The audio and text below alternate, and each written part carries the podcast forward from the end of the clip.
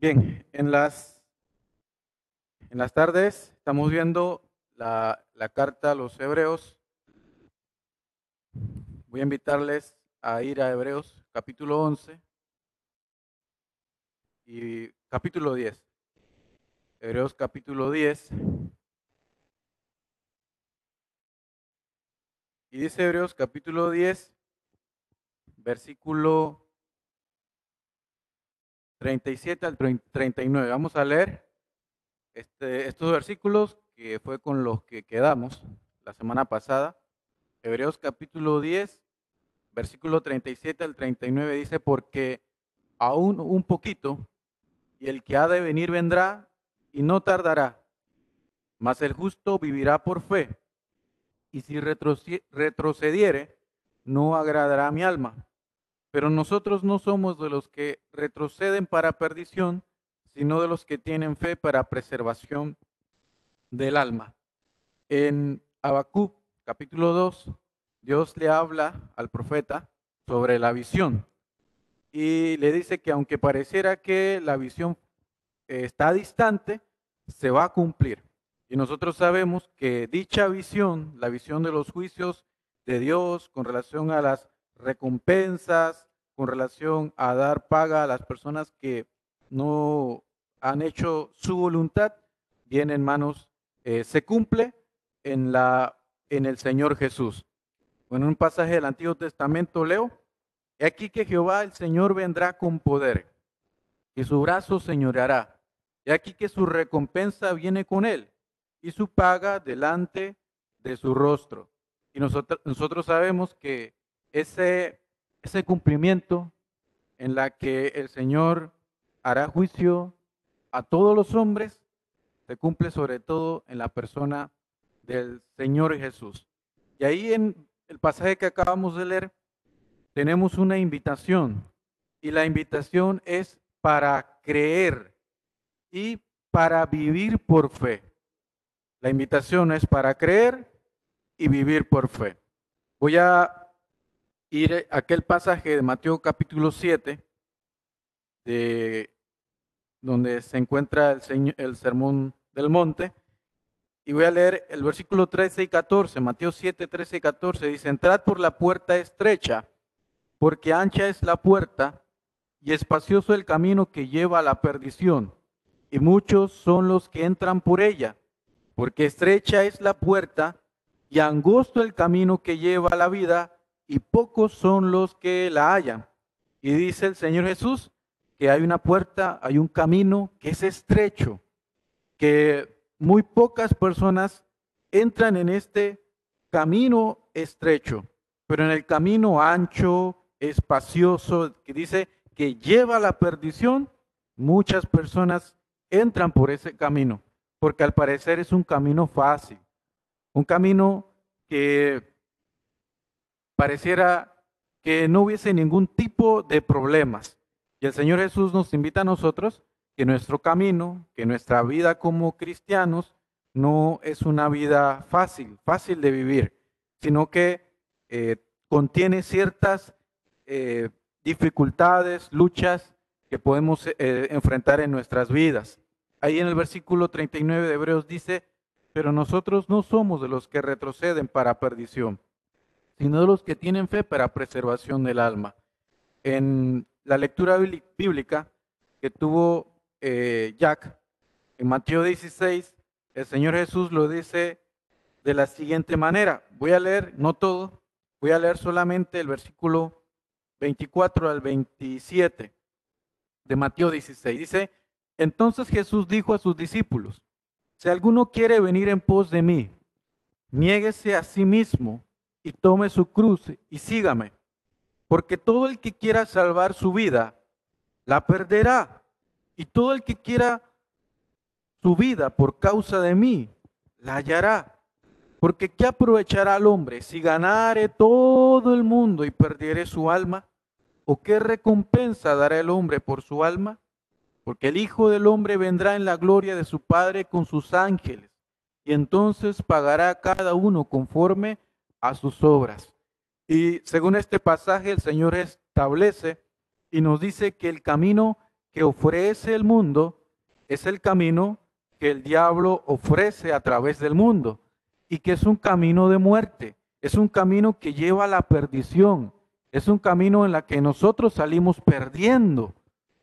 Y nadie gana en el camino del mundo. Nadie sale ganando en el camino del mundo. Bueno, gana el diablo.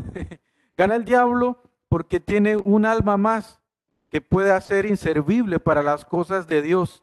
Y el Señor lo explica muy claro en Mateo 16, versículo 24 al 27. Y cuando Él venga, Él dará recompensas para aquel que, por, que ha vivido por fe.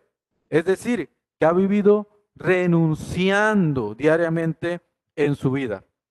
Y Hebreos capítulo 11 nos amplía esta idea y este concepto.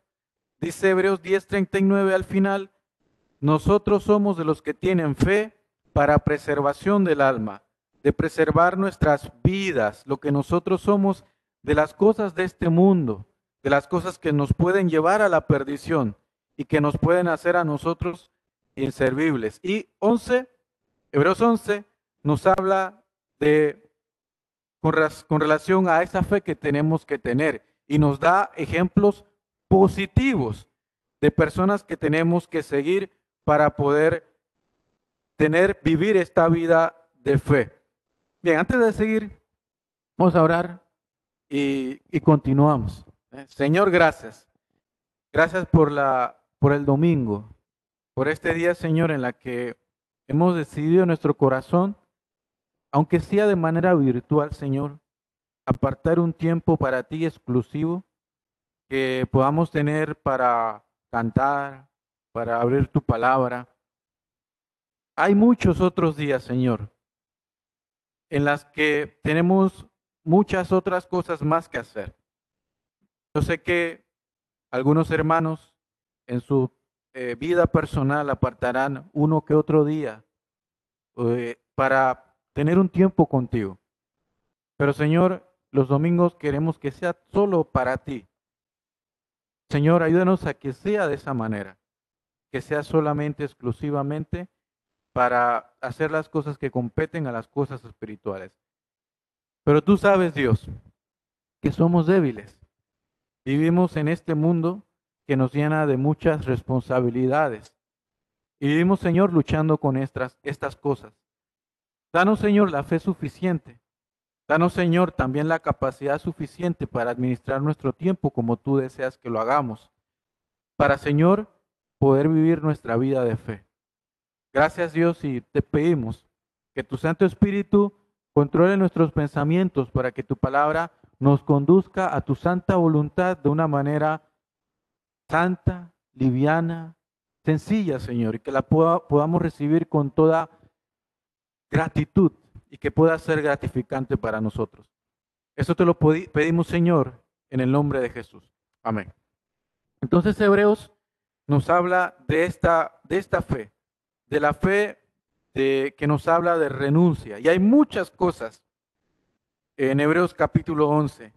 Y si usted busca algún comentario sobre Hebreos 11, hay un montón de comentarios sobre este pasaje, sin número de comentarios. Así que Hebreos 11 nos describe lo que hace y cómo opera la fe bíblica, la fe verdadera. Nos describe de cómo realmente cuando una persona le ha creído a Dios como debe ser, a su palabra y lo que Dios le ha revelado, de esa manera esa persona viene y actúa, opera de una manera increíble, confiando en lo que Dios le ha dicho. Entonces, Voy a hacer un resumen de lo que es Hebreos 11, del versículo 1 al 40. Del el, versículo 1 encontramos la descripción y nos habla de que la fe es la evidencia que los hechos que no se ven son reales y demostrables. Ah, puede leer así en un comentario. Yo lo describo de la siguiente manera. La fe se describe como la manifestación de lo que se cree. Si yo creo algo, lo voy a hacer. Y esa es la descripción de todo el capítulo 11. Cuando una persona cree realmente a Dios, viene y lo hace. Y eso es lo que nos dice Hebreos 11. no se queda congelado, pasmado, viene y lo hace. Y eso es algo que eh, pudiera eh, incorporar a lo que dijo el hermano Elvis, ¿no? No esperemos a, a tener una oportunidad o a esperar estar capacitados. Si le creemos a Dios, Dios nos moverá a hacer lo que Él nos indica que tenemos que realizar. En el versículo 2, pero la aprobación es una aprobación divina. El hombre no puede discriminar el corazón. Yo no puedo decir que un hermano o una hermana está obrando por fe, pero Dios sí lo puede decir. Y ese es la, el comentario que vale más todavía. Gracias al Señor podemos actuar, hacer las cosas, pero el mejor comentario, el mejor testimonio eh, que podemos tener delante de, la, de alguien es delante de Dios. Es bendición saber de que Dios puede agradarse de nuestra fe, agradarse de, de lo que nosotros creemos. Que aunque un hermano, una hermana, el pastor, un predicador, un maestro, no reconozca mis acciones, que Dios lo llegue a reconocer. Eso vale más. Eh, versículo del 3 al 40 nos habla de acciones por fe. En el versículo 4 se nos habla de Abel. En el versículo 5 al 6 de Enoch. Versículo 7 al 5 de Noé. Versículo 6 al 10 y 17 al 19 de Abraham. El versículo 11 y 12 de Sara. Y de paso se mencionan tres mujeres de fe en Hebreos 11 de los patriarcas en manera general, en versículo 13 al 16, de Isaac en el versículo 20, de Jacob en el versículo 21, de José en el versículo 22, de Moisés en el del versículo 23 al 29, de Josué en el versículo 30, de Raab en el versículo 31, de Gedeón, Barak, Sansón, Jefté, David, Samuel y los profetas del versículo 32 al 35. Vamos a leer Hebreos 11 del versículo 1 al 35. Es pues la fe, la certeza de lo que se espera, la convicción de lo que no se ve, porque por ella alcanzaron buen testimonio los antiguos. Por la fe entendemos haber sido constituido el universo por la palabra de Dios de modo que lo que se ve fue hecho de lo que no se veía. Por la fe Abel ofreció a Dios más excelente sacrificio que Caín. Su testimonio de que era justo. Dando Dios testimonio de sus ofrendas y muerto, aún habla por ella. Por la fe no fue traspuesto para no ver muerte, y no fue hallado porque lo traspuso Dios, y antes que fuese traspuesto, tuvo testimonio de haber agradado a Dios. Pero sin fe es imposible agradar a Dios, porque es necesario que el que se acerca a Dios crea que le hay, que es galardonador de los que le buscan. Por la fe Noé, cuando fue advertido por Dios acerca de cosas que aún no se veían, con temor preparó el arca en que su casa se salvase y por esa fe condenó al mundo y fue hecho heredero de la justicia que viene por la fe. Por la fe Abraham, siendo llamado, obedeció para salir al lugar que había de recibir como herencia, y salió sin saber a dónde iba. Por la fe habitó como extranjero en la tierra prometida, como en tierra ajena, morando en tiendas con Isaac y Jacob, coherederos de la misma promesa, porque esperaba la ciudad que tiene fundamentos, cuyo arquitecto y constructor es Dios. Por la fe, también la misma Sara, siendo estéril, recibió fuerza para concebir y dio a luz aún fuera del tiempo de la edad, porque creyó que era fiel quien lo había prometido, por lo cual también de uno, y ese ya casi muerto, salieron como las estrellas del cielo en multitud y como la arena innumerable que está a la orilla del mar. Conforme a la fe murieron todos estos sin haber recibido lo prometido, sino mirándolo de lejos y creyéndolo y saludándolo y confesando que eran extranjeros y peregrinos sobre la tierra. Porque los que esto dicen claramente dan a entender que buscan una patria. Pues si hubiesen estado pensando en aquella de donde salieron, ciertamente tenían tiempo de volver. pero anhelaban una mejor. Esto es celestial, por lo cual Dios no se avergüenza de llamarse Dios de ellos, porque les ha preparado una ciudad. Por la fe Abraham, cuando fue probado, ofreció a Isaac, y el que había recibido la promesa ofrecía a su unigénito, habiéndosele dicho, en Isaac te será llamada descendencia, pensando que Dios es poderoso para levantar aún de entre los muertos, de donde, en sentido figurado, también le volvió a recibir. Por la fe, bendijo Isaac a Jacob y a Esaú respecto a cosas venideras. Por la fe, Jacob al morir bendijo a cada uno de los hijos de José y adoró apoyado sobre el extremo de su bordón. Por la fe, José, al morir, mencionó la salida de los hijos de Israel y dio mandamiento acerca de sus huesos. Por la fe, Moisés, cuando nació, fue escondido por sus padres por tres meses porque le vieron niño hermoso y no temieron el decreto del rey. Por la fe Moisés, hecho ya grande, rehusó llamarse hijo de la hija de Faraón, escogiendo antes ser maltratado con el pueblo de Dios que gozar de los deleites temporales del pecado, teniendo por mayores riquezas el vituperio de Cristo que los tesoros de los egipcios, porque tenía puesta la mirada en el galardón. Por la fe dejó a Egipto, no temiendo la ira del rey, porque se sostuvo como viendo al invisible. Por la fe celebró la Pascua y la aspersión de la sangre, para que el que destruía a los primogénitos no los tocase a ellos. Por la fe pasaron el mar rojo como por tierra seca, e intentando los egipcios hacer lo mismo, fueron ahogados. Por la fe cayeron los muros de Jericó después de rodearlos siete días por la no pereció juntamente con los desobedientes, habiendo recibido a los espías en paz. ¿Y qué más digo? Porque el tiempo me faltaría contando de Gedeón, de Barak, de Sansón, de Jefté y de David, así como de Samuel y de los profetas, que por fe conquistaron reinos, hicieron justicia, alcanzaron promesas, taparon bocas de leones, apagaron fuegos impetuosos, evitaron filo de espada, sacaron fuerzas de debilidad, se hicieron fuertes en batallas, pusieron en fuga ejércitos extranjeros. Las mujeres recibieron sus muertos mediante resurrección y, le, y lo dejamos hasta ahí, por el momento, ¿no? Para seguir eh, luego leyendo. Entonces, todos estos hombres y mujeres, las cosas que hicieron, lo hicieron porque estaban creyendo en lo que Dios les había revelado hasta ese momento. Y por eso fue que comenzaron eh, a actuar y hacer lo que Dios les había dicho que tenían que hacer. Ahora, pero no todo es color de rosa, no todo es bonito, porque del versículo 35, en la segunda parte, nos habla de ejemplos negativos. Cuando nos habla de que conquistaron reinos e hicieron justicia, nos hace recordar a David.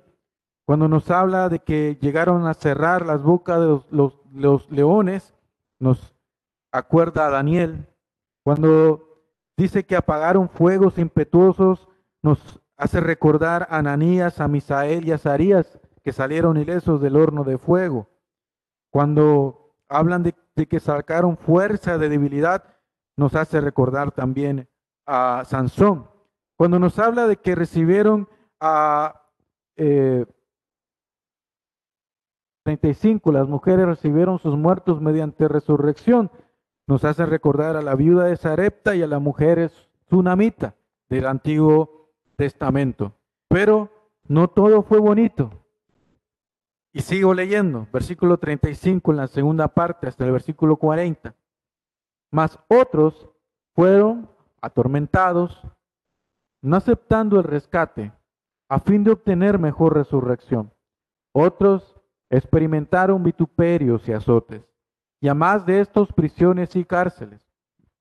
Fueron apedreados, aserrados, puestos a prueba, muertos a filo de espada, anduvieron de acá para allá cubiertos de pieles de ovejas y de cabras, pobres, angustiados, maltratados, de los cuales el mundo no era digno, errando por los desiertos, por los montes, por las cuevas y por las cavernas de la tierra. Y todos estos, aunque alcanzaron buen testimonio mediante la fe, no recibieron lo prometido, proveyendo Dios alguna cosa mejor para nosotros, para que no fuesen ellos perfeccionados aparte de nosotros.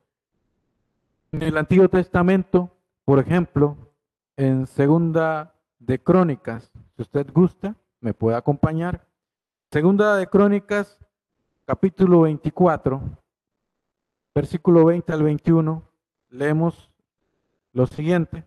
Segunda de Crónicas 24, 20 y 21. Entonces el Espíritu de Dios vino sobre Zacarías, hijo del sacerdote Joiada, y puesto en pie donde estaba más alto que el pueblo, les dijo, así ha dicho Dios, ¿por qué quebrantáis los mandamientos de Jehová? No os vendrá bien por ello, porque por haber dejado a Jehová, él también os... Pero ellos hicieron conspiración contra él y por mandato del rey lo apedrearon hasta matarlo en el patio de la casa de Jehová. En otro pasaje del Antiguo Testamento, en Segunda de Reyes, capítulo 21, versículo 16, leemos acerca de un rey malvado. Segunda de Reyes 21, 16 dice, fuera de esto, derramó Manasés mucha sangre inocente en gran manera hasta llenar a Jerusalén de extremo a extremo, además de su pecado con que hizo pecar a Judá para que hiciese lo malo ante los ojos de Jehová. No solamente él hizo lo malo, no solamente llevó a la gente a lo malo, sino que llegó a matar a mucha gente que no tenía que morir. Y ahí está involucrado o en esa muerte, en esas muertes estuvo presente también personas que amaban la palabra de Dios. ¿Y qué más podemos decir cuando vamos a Hechos de los Apóstoles? Hechos capítulo, eh, los capítulos que hemos estado viendo los miércoles, nos habla de muerte, de persecución. Muchos eh, hombres murieron aún cuando llegaron a sufrir. Y sabe, hermano, es fácil creer cuando nuestra fe no se pone a prueba. Es fácil creer cuando estamos en nuestras casas, delante de una pantalla, o cuando eh, continuamente los domingos venimos y nos congregamos, cantamos. Es fácil creer. Pero qué difícil es creer cuando se nos amenaza de muerte nuestras vidas. Pero dice eh, el, hermano de Hebreos de que hubieron hombres, mujeres, que aunque se a la muerte, llegaron a ser fieles al Señor con todo. Ahora, quiero compartirles cuatro ideas que marcan todo lo que Hebreos 11 dice. Voy a compartirles una diapositiva para, para ver esto, estas cuatro ideas que quiero compartirle con relación a, a Hebreos capítulo 11.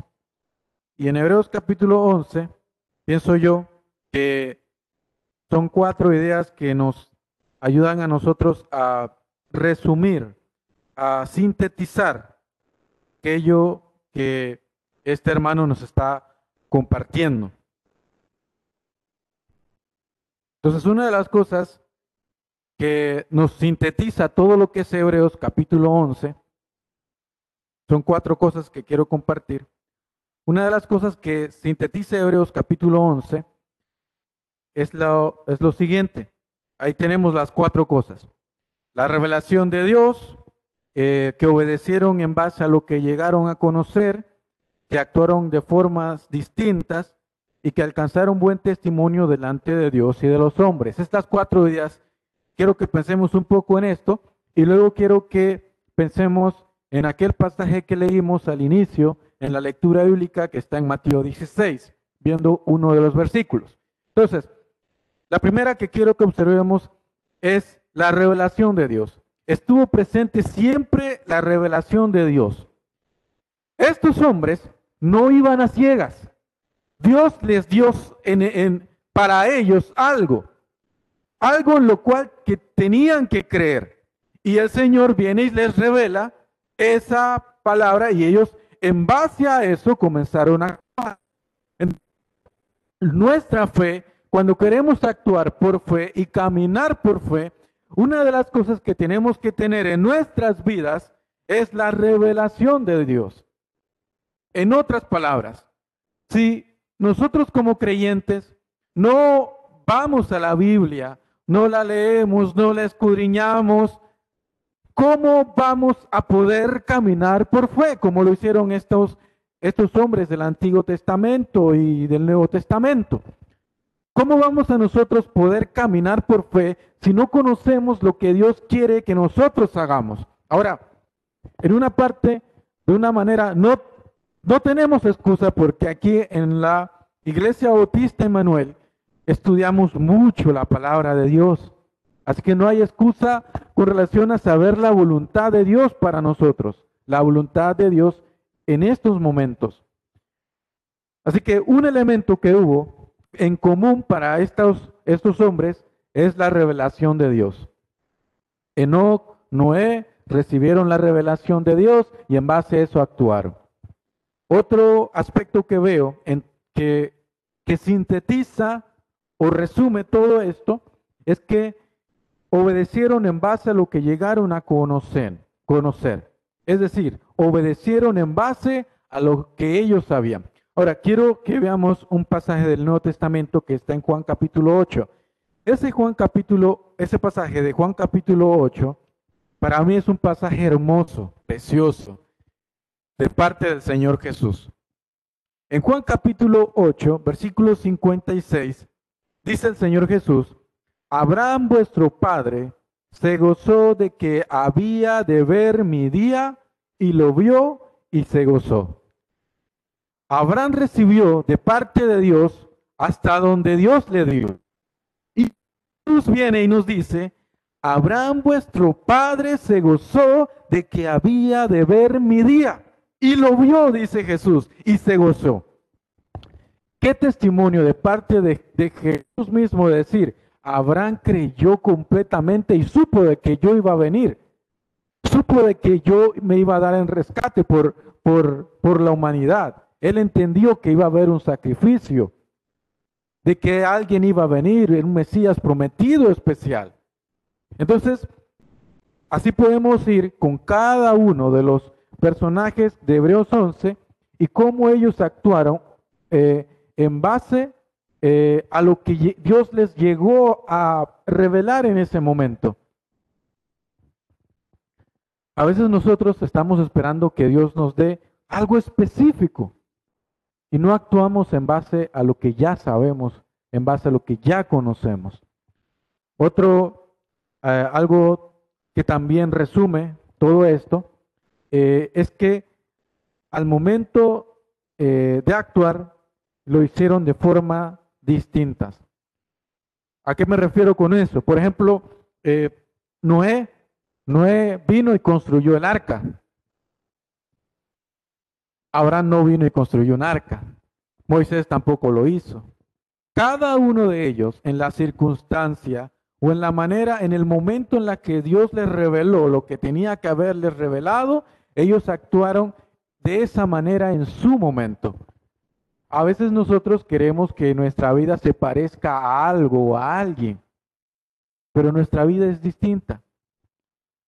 Si Dios te llamó, le llamó a, a alguien, a una hermana, de alguna manera especial en su hogar, en su casa, en la manera en la que se encuentra, esa es la que, manera en la que Dios esa persona para ejercitar su fe. Si hay un hermano que está eh, viniendo solo al templo, de alguna manera Dios le ha llamado a ejercitar su fe en ese, en ese lugar, en, ese, en esa casa, de alguna manera especial. Entonces, nosotros ejercemos nuestra fe también dependiendo del momento, dependiendo de la circunstancia. Y una última cosa que resume todo esto para mí es que alcanzar un buen testimonio, de, testimonio delante de Dios y de los hombres. Ahí en Hebreos capítulo 11, en el versículo 2 dice, porque por ella alcanzaron buen testimonios los antiguos. Y dice en el versículo, uh, versículo 5 de Hebreos 11, por la fe no fue traspuesto para no ver muerte y no fue hallado porque lo traspuso Dios y antes que fuese, fuese traspuesto, tuvo testimonio de haber agradado a Dios. Entonces, y otros versículos hablan también de testimonio. Entonces, otra cosa común que tuvieron todas estas personas que alcanzaron fue que alcanzaron buen testimonio delante de Dios y delante de los hombres. Muchos de nosotros podemos decir, estos hermanos, estas, eh, estos creyentes llegaron a conocer a Dios, ejercieron fe y qué buenas decisiones tomaron en sus vidas.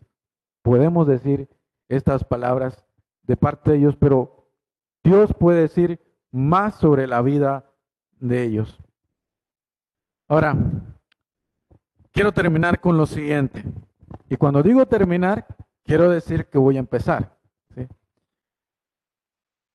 Capítulo 16, un quinto elemento que veo con relación a Hebreos capítulo 11, veo la revelación de Dios, veo una obediencia en base a la revelación veo una actuación con relación a la circunstancia y veo también que llegaron a alcanzar un testimonio. Pero hay una quinta cosa que veo en Hebreos capítulo 11 de parte de todas estas personas. Pero antes vamos a leer Mateo capítulo 16 nuevamente, pero no todo. Esta ocasión el versículo 24. Entonces Jesús dijo a sus discípulos, si alguno quiere venir en pos de mí, niéguese a sí mismo y tome su cruz y sígame.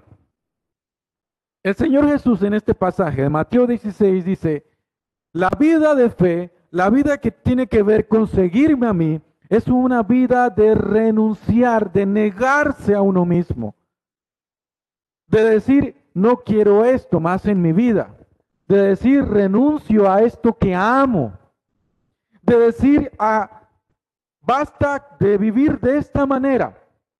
Ahora, la vida cristiana, nuestra vida cristiana es una vida de renuncia constante. Se trata de estar renunciando, de estar diciendo no a muchas cosas en la vida. Y a veces pienso yo que yo creo que nos hace falta ver nuestra vida cristiana de esa manera una vida de estar renunciando a muchas cosas. Entonces, eso es algo que yo veo mucho en común en Hebreos capítulo 11, de que muchos de ellos tuvieron que renunciar a algo para poder seguir al, al Señor. Quinto elemento. Pensando un poquito en esto, porque la verdad me quedé meditando en esto. Pensé, llegué a pensar en cuatro cosas. Cuatro cosas que nosotros tenemos que renunciar para poder llegar a vivir la vida de fe.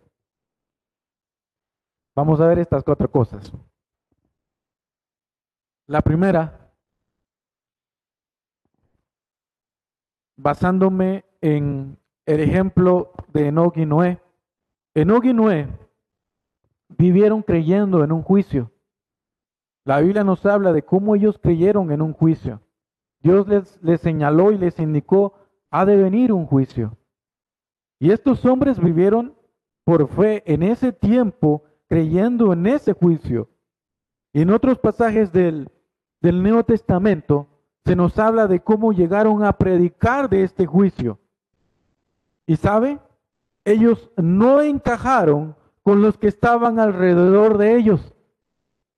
Ellos no puse aquí una expresión, el estar en la onda, ¿no? Es una expresión eh, juvenil, ¿no? Otra manera de, de decirlo es no incomodar o caer bien. Ellos no esperaron caer bien, caerle bien a la gente por las cosas que ellos estaban creyendo. Y a veces nosotros estamos pensando o esperando caerle bien a todo el mundo. Queremos caerle bien a nuestro jefe, queremos caerle bien a, los compañeros de trabajo. Ahora, cuando digo esto, no estoy diciendo que cuando estamos viviendo nuestra vida, vamos por las calles o a nuestros trabajos, sentenciando a la gente y diciéndole, tú vas al infierno, tú vas al infierno, tú te vas a morir. Estoy diciéndoles, hablando sobre eso. Estoy hablando de que a veces en nuestra vida como cristianos estamos queriendo encajar en el lugar donde Dios nos llamó a estar. Queremos estar bien, que nadie nos diga lo contrario, que nadie diga que tenemos una vida extraña, diferente. Qué gozo es saber de que las personas digan de nosotros, tú tienes algo diferente y que podamos nosotros decirle a estas personas que tenemos algo diferente porque creemos en un Dios vivo, real y verdadero que ha transformado nuestra vida. Que nuestra forma de actuar y nuestra forma de ejecutar las cosas está basado en un Dios que hemos conocido, que claramente ha hecho algo en nosotros. Pero a veces estamos pensando en que en acomodarnos en el lugar donde nosotros nos encontramos. Una vez me acuerdo de un muchacho que me preguntó que se le murió a su hermano, ¿qué, qué va a pasar? ¿Qué, qué, qué, hay después de esto? Y cuando una persona que no conoce, conoce al Señor y pregunta, hace este tipo de preguntas, uno es difícil decir la verdad. Y la verdad que fue dicho en ese momento fue, Solamente hay dos lugares, el cielo y el infierno. Estar con Dios o no estar con Dios. Quisiera uno encajar, quisiera uno caer bien, quisiera uno decirle algo bueno, bonito, pero no lo vamos a poder hacer todo el tiempo. A veces tenemos que ser duros con aquellas preguntas que nos hacen, con que que nos realizan. Es un poco difícil. Entonces, hermano, hermana, algo que tenemos que renunciar en nuestra vida como creyentes es el querer encajar, el querer caerle bien a las demás personas. Y nos tocará renunciar a eso. Nos tocará perder esto, porque nuestra creencia no es conforme a la creencia de ellos. Alguien puede preguntarle por qué eh, ¿Por qué tú no comentas cuando hablamos de cosas obscenas? Tú guardas tu, eh, eh, tu forma de decir. Cuando comenzamos a hablar de esto, tú callas y no dices nada. ¿Por qué lo haces? Y no nos debe importar que, que no caigamos bien y digamos la verdad. Y digamos porque eso no es bueno. No es bueno hablar sobre esas cosas. A Dios no le agrada. Entonces, una de las cosas que manifiesta nuestra vida de fe, de que estamos viviendo bajo fe, es que no nos importa renunciar al, a nuestra, a nuestra, al caerle bien a las demás personas. Un creyente real, verdadero, genuino, no le importa renunciar a que, a que, que las personas le digan a uno de que uno es diferente un muchacho, un joven, y ahora que tenemos muchos muchachos que van a la universidad. Joven que eres creyente, que tienes tu fe, si eres realmente salvo, te tocará con toda seguridad declarar por qué no haces ciertas cosas.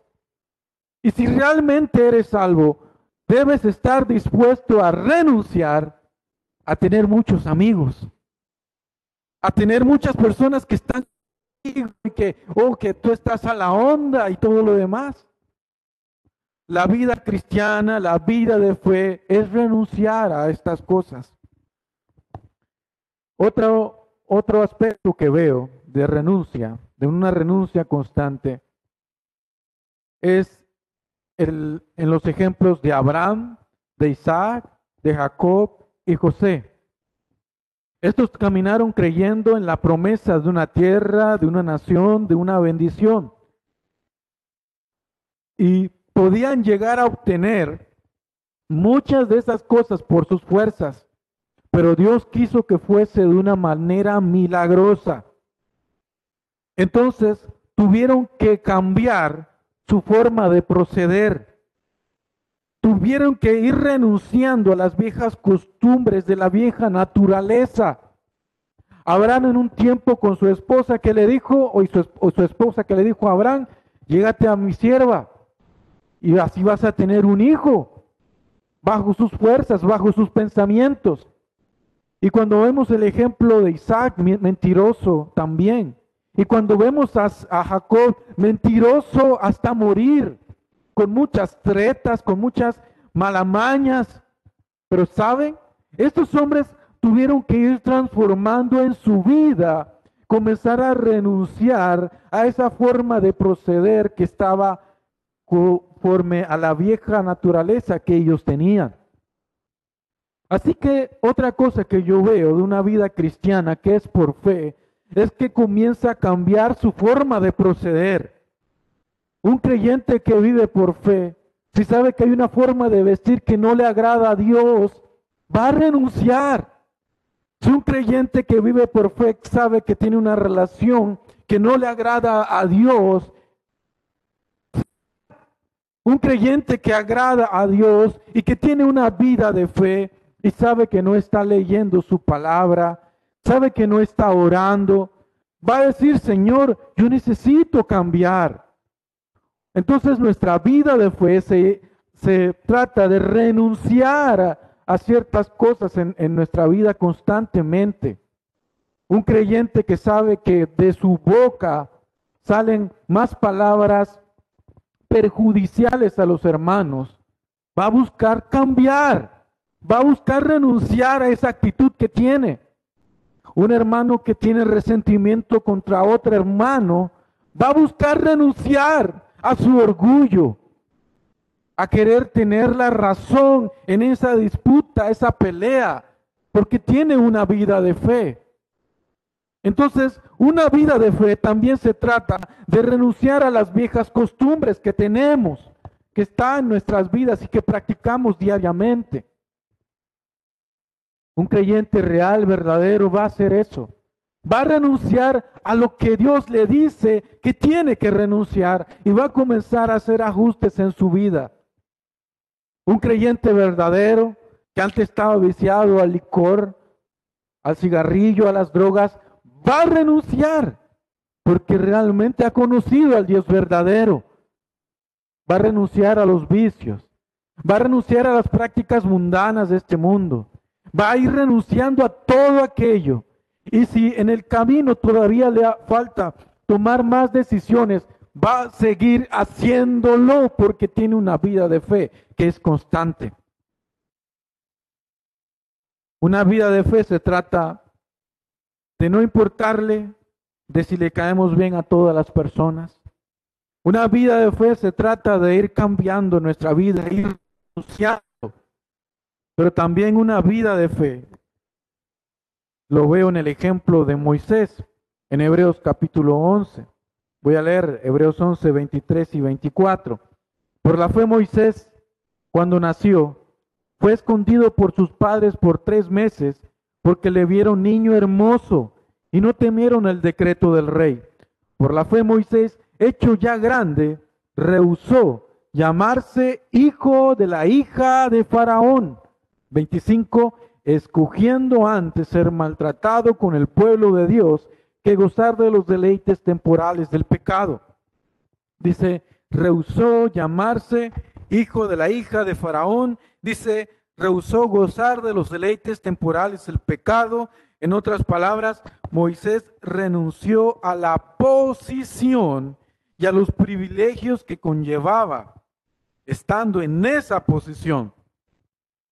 En resumen, yo veo a un hombre que renunció a los, a los tesoros terrenales.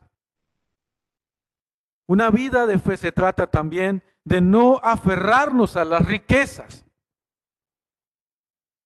Una vida de fe se trata de que no estamos preocupados por acumular riquezas, por querer más riquezas. Una vida de fe se trata de que lo que yo tengo, lo poco que tengo o lo mucho que tenga, lo quiero invertir para las cosas de Dios. Quiero ofrendar más, quiero dar más. Y mire, voy a decirle algo sobre todo a los muchachos que van a la universidad, que van a ir a la universidad. Trate en toda la medida de lo posible, de lo que usted vaya a estudiar, lo haga antes de los, de los 30 que la mitad de su vida no, no trate de seguir estudiando para que después de los 30 usted pueda dedicar toda su riqueza, todo su tiempo, todo su talento. Ahora lo puede hacer como joven. Pero que después de cierta edad no esté preocupado por querer hacer otras cosas más que pueda tener todo el tiempo disponible después de haber estudiado y terminado su carrera para hacer lo que, conlleva las cosas del Señor. Entonces, un creyente que ama al Señor renuncia a los, a los tesoros terrenales, a las posiciones, a las riquezas. Yo sé que hay muchos padres invirtiendo, ¿no? A con relación a sus hijos, con relación a sus escuelas, a sus colegios. No es nada malo, ¿verdad? Es algo importante que se necesita para la vida, pero que no ponga su mirada en que eso es la solución para la vida de su hijo. Eso no es la solución. No es todo lo que necesita una buena educación, está bien, pero no es todo lo que necesita. Que no llegue a amar más el querer dedicarse a las cosas eh, seculares de este mundo, terrenales. Vivir una vida de fe se trata de que aun cuando lo terrenal tiene mucho atractivo, nosotros renunciamos a eso y lo dejamos en poco y para nosotros no tiene más valor que lo que podamos hacer por las cosas del Señor Jesús. Es una vida de fe. Eso se trata de vivir una vida de fe. Y un último ejemplo que yo veo, lo veo en Rab, ahí en Hebreos 11:31, por la fe Rab la ramera, no pereció con los desobedientes, habiendo recibido a los espías en paz. Cuando leemos Josué capítulo 20, hablando de Rab, ya habían pasado más de 40 años y habiendo ya pasado más de 40 años, en Josué capítulo 2, leemos lo siguiente. Josué 2, del versículo 8 al 13. Antes que ellos se durmiesen, ella, Raab, subió al terrado y les dijo, sé que Jehová os ha dado esta tierra, porque el temor de vosotros ha caído sobre nosotros, y todos los moradores del país ya han desmayado por causa de vosotros porque hemos oído que Jehová hizo secar las aguas del rojo delante de vosotros cuando salisteis de Egipto, y lo que habéis hecho a los dos reyes de los amorreos que estaban al otro lado del Jordán, a Seón y a Og, a los cuales habéis destruido. Oyendo esto, ha desmayado nuestro corazón y ha quedado más aliento en hombre alguno por causa de vosotros, porque Jehová vuestro Dios es Dios arriba en los cielos y abajo en la tierra. Ruego pues ahora que me juréis por Jehová que como he hecho, como he hecho misericordia con vosotros, así la haréis vosotros con la casa de mi padre, de la cual me daréis una señal segura, y que salvaréis la vida de mi padre y a mi madre, y a mis hermanos y hermanas, y a todo lo que es suyo, y que libraréis nuestras vidas de la muerte.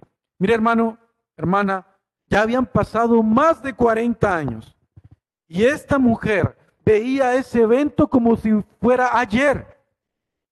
Ella escuchó y les dijo, yo sé lo que va a pasar ahorita.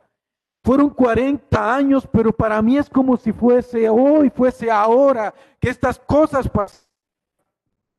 Sé que ustedes van a pasar por este lugar, van a destruir todo este territorio, toda esta ciudad y lo van a conquistar. Cuando Raab estaba diciéndole esto a estos espías, Raab estaba renunciando a su vida porque iba a destruir toda la ciudad. Ya no iba a seguir practicando su prostitución. Ella estaba renunciando a la prostitución porque esa ciudad iba a ser destruida. Ella estaba renunciando a la idolatría porque todos los objetos iban a ser destruidos. Ella estaba renunciando a su vida por completo, a la idolatría, a la práctica que tenía en su vida. Y lo hizo por fe. Y yo sé que ella renunció, porque en Mateo capítulo 1, versículo 5, dice que se casó con un, hombre llamado Salomón, Salmón, y llegó a nacer de ahí a vos. Y vos se casó con Ruth. Y de, esa, de esto vino la descendencia del Señor Jesús. Esta mujer renunció a su práctica y llegó a casarse. Llegó a tener una familia.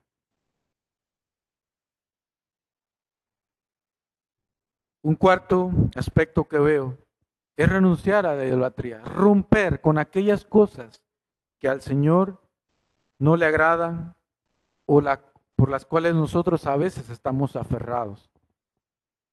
Entonces, hermano, hermana, yo quiero invitarle a que la vida de fe no solamente se trata de que tenemos la revelación de Dios, no se trata de que en nuestro, nuestra circunstancia actuamos en una u otra forma, no solamente se trata de que tenemos que obedecer, no solamente se trata de que tenemos que tener testimonio delante de Dios y los hombres, también se trata de que tenemos que renunciar, renunciar a muchas cosas que para nosotros ciertamente pareciesen muy valiosos. Hermano, la vida de fe se trata de tomar pasos y de no importar en un sentido las consecuencias, porque sabemos que Dios nos está dando algo mucho mejor. ¿Qué tiene, qué le invita a Dios a usted a renunciar? A decir, bueno Señor, esto es lo que tengo que dejar. ¿Qué le invita a Dios a hacer en su vida? Y aunque, mire esto, aun cuando usted llegue a renunciar, y usted no vea que Dios, usted vea las recompensas justas que Dios le tiene para usted. Aún, e, aún así, Dios le invita a vivir una vida de fe. Vamos a orar, Señor, gracias. Señor,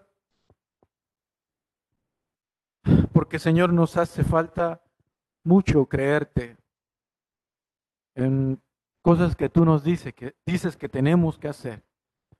Y Señor, a veces estamos mirando tantas cosas en este mundo.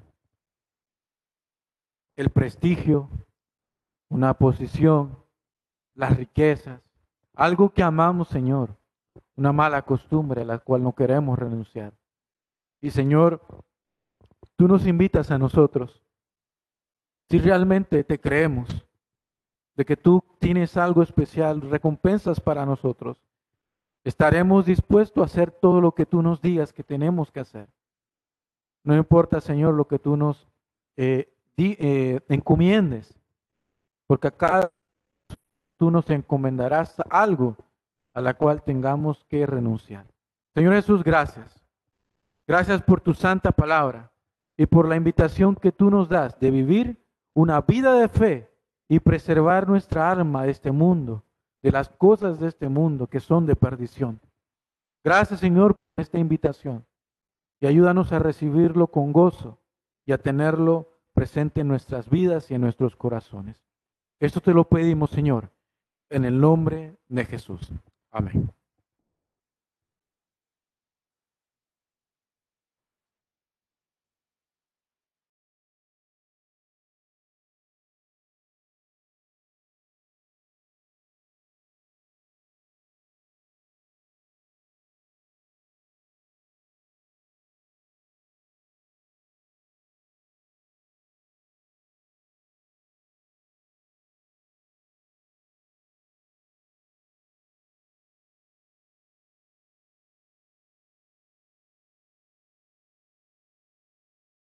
Dice 2 Timoteo capítulo 2, procura con diligencia presentarte a Dios aprobado como obrero que no tiene de qué avergonzarse, que usa bien la palabra de verdad. Hermanos, qué bendición haber escuchado este mensaje, no solo para los jóvenes, sino también para los padres.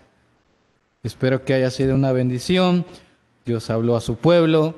Esperemos eh, que como cristianos podamos tomar decisiones y que las decisiones podamos orar y tomar a Dios a solas en nuestro tiempo de, oración, en nuestro tiempo de devocional y podamos mostrarle nuestra preocupación de nuestra familia, nuestros hijos, etcétera, a nuestro Dios. Qué bendición, qué hermoso mensaje. El cristiano no es fácil, pero es una de las vidas eh, que tienen al final algo muy precioso, muy, muy especial. Amén. Así que vamos a cantar un himno y luego del himno vamos a pasar por las ofrendas. Dejo el mundo y sigo a Cristo porque el mundo pasará. Más su amor, amor bendito, por los siglos durará. Todos los siglos, de aquí hasta que el Señor venga, durará ese amor. Amén. Así que vamos a cantar este hermoso himno con el corazón, luego de haber escuchado este hermoso mensaje de la palabra del Señor. Dejo el mundo y sigo a Cristo porque el mundo pasará.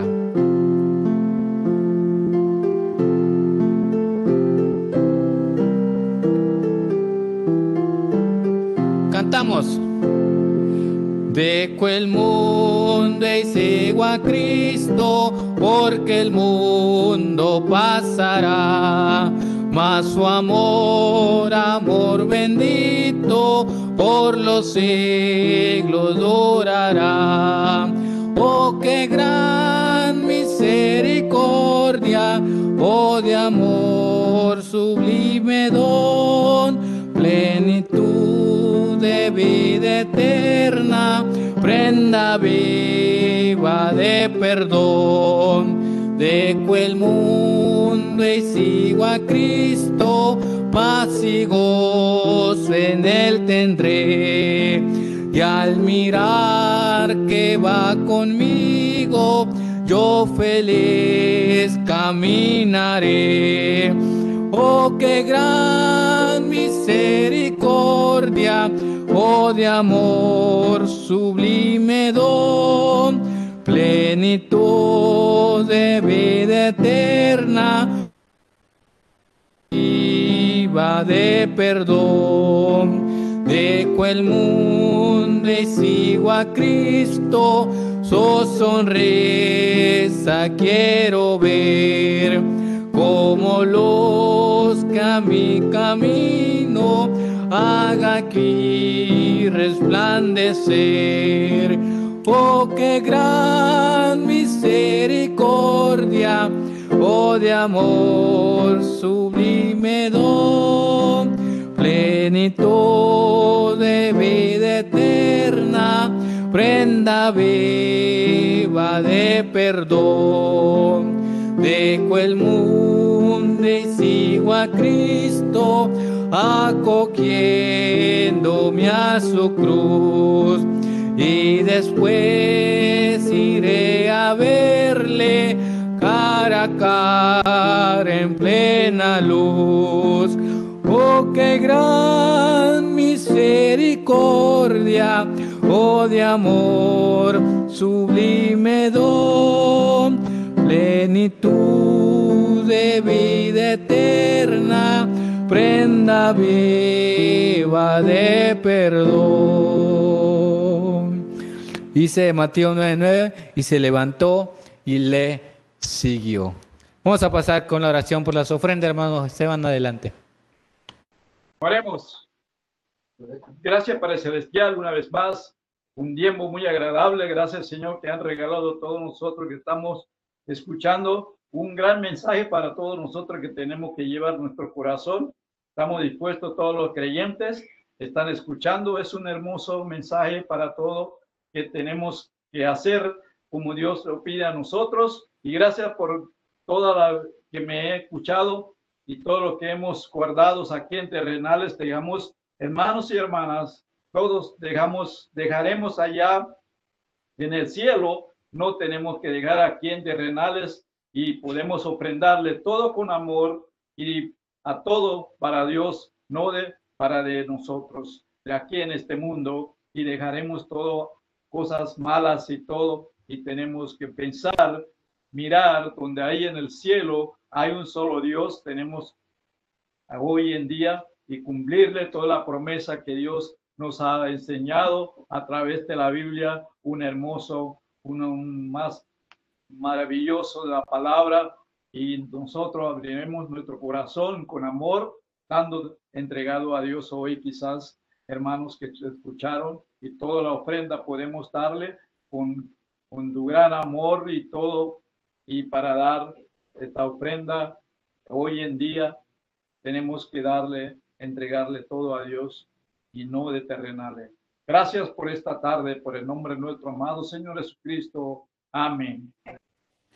Gracias, hermano Esteban, por la oración, acordándonos siempre nuestro, nuestra, nuestras ofrendas.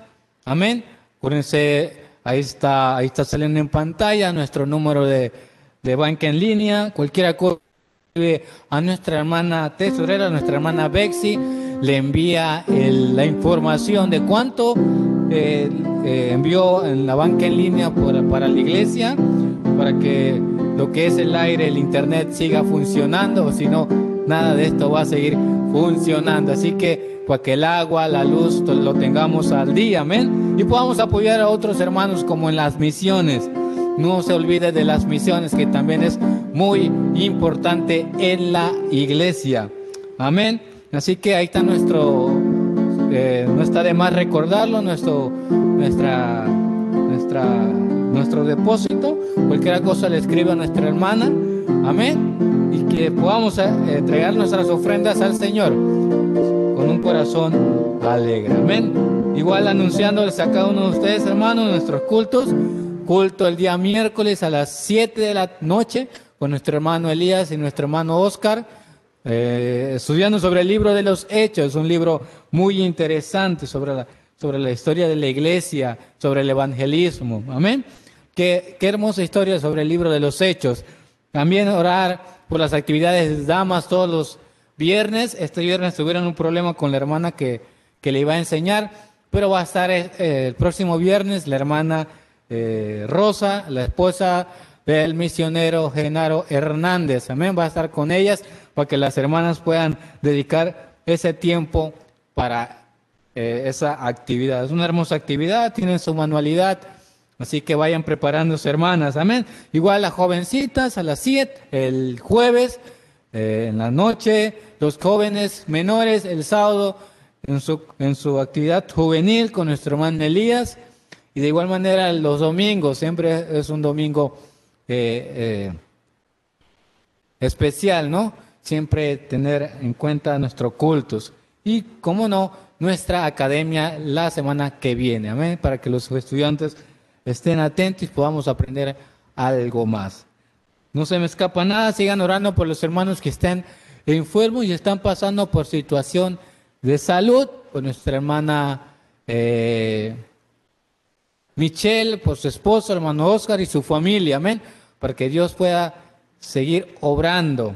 Dios tiene control, no hay que preocuparse, pero sí hay que tener una fe en el Señor, porque sin fe es imposible agradar a Dios. Así que para que el Señor pueda seguir fortaleciendo a la familia, por los hermanos que están pasando por situación de salud. Estemos orando por ellos, por los hermanos que siempre están apoyando aquí, nuestro hermano Elvis, también a los hermanos eh, músicos, feliz Día del Músico, hoy 22, 22 de noviembre, Día del Músico. Felicidades a todos esos hermanos que se dedican a la música, al cantar, a tocar un instrumento. Que Dios me lo siga utilizando y sigan usando, eh, usando la obra del Señor. Amén.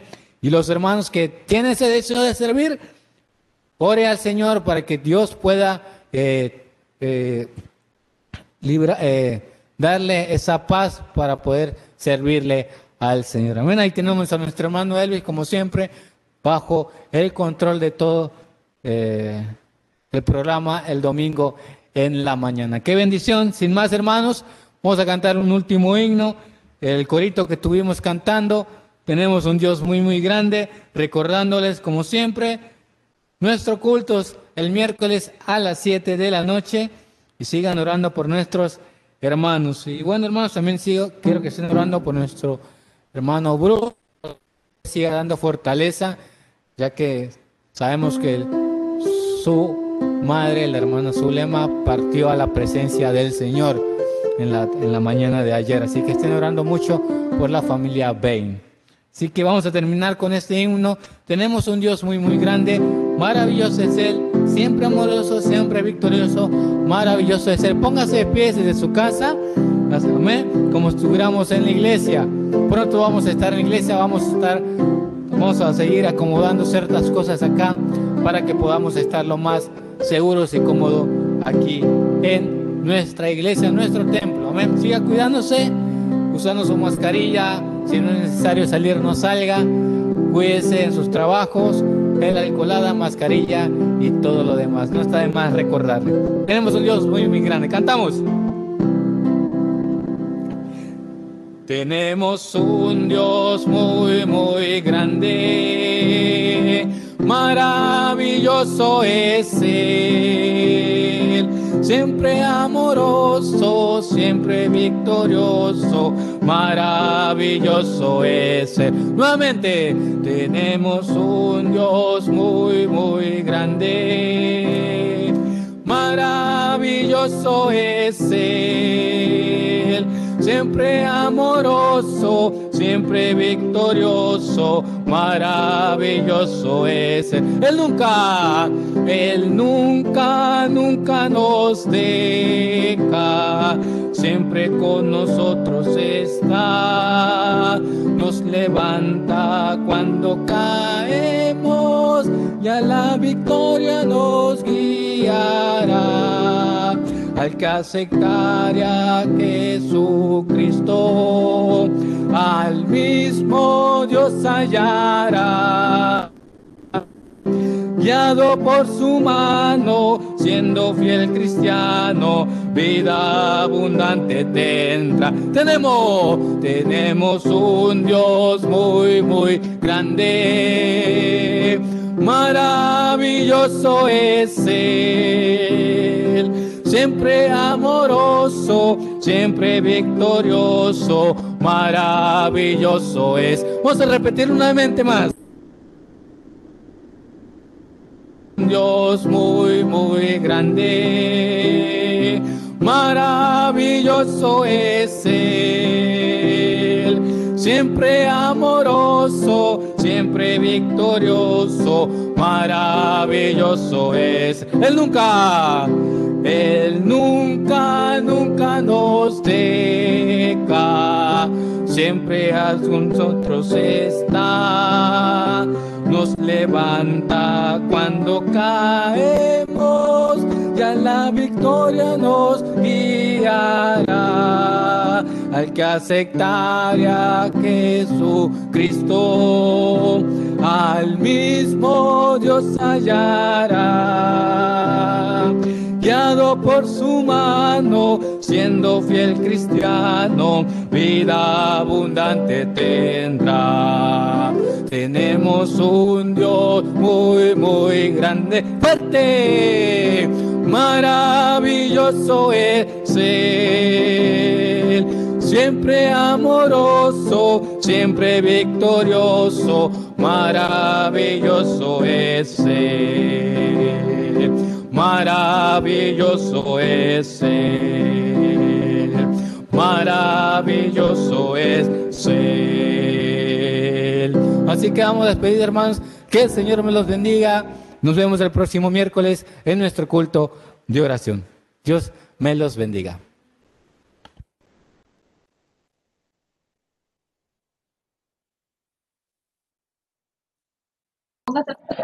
Chao. Hasta luego. Chao. Hasta el miércoles. Anthony, ¿qué pasa? Chao. Pastor. Chao, hermana Judy. Chao, Kevin. Chao, Kevin. Dios le bendiga, hermanos. Hasta el miércoles. El miércoles. Desde el miércoles. Miércoles, hermano Esteban. Pastor. Hermana Florida, Keila, Ile, hermana Zoraida. Bendiciones. Elvis. Tommy. Tommy. Bendiciones, Tommy. No conocí a Elvis.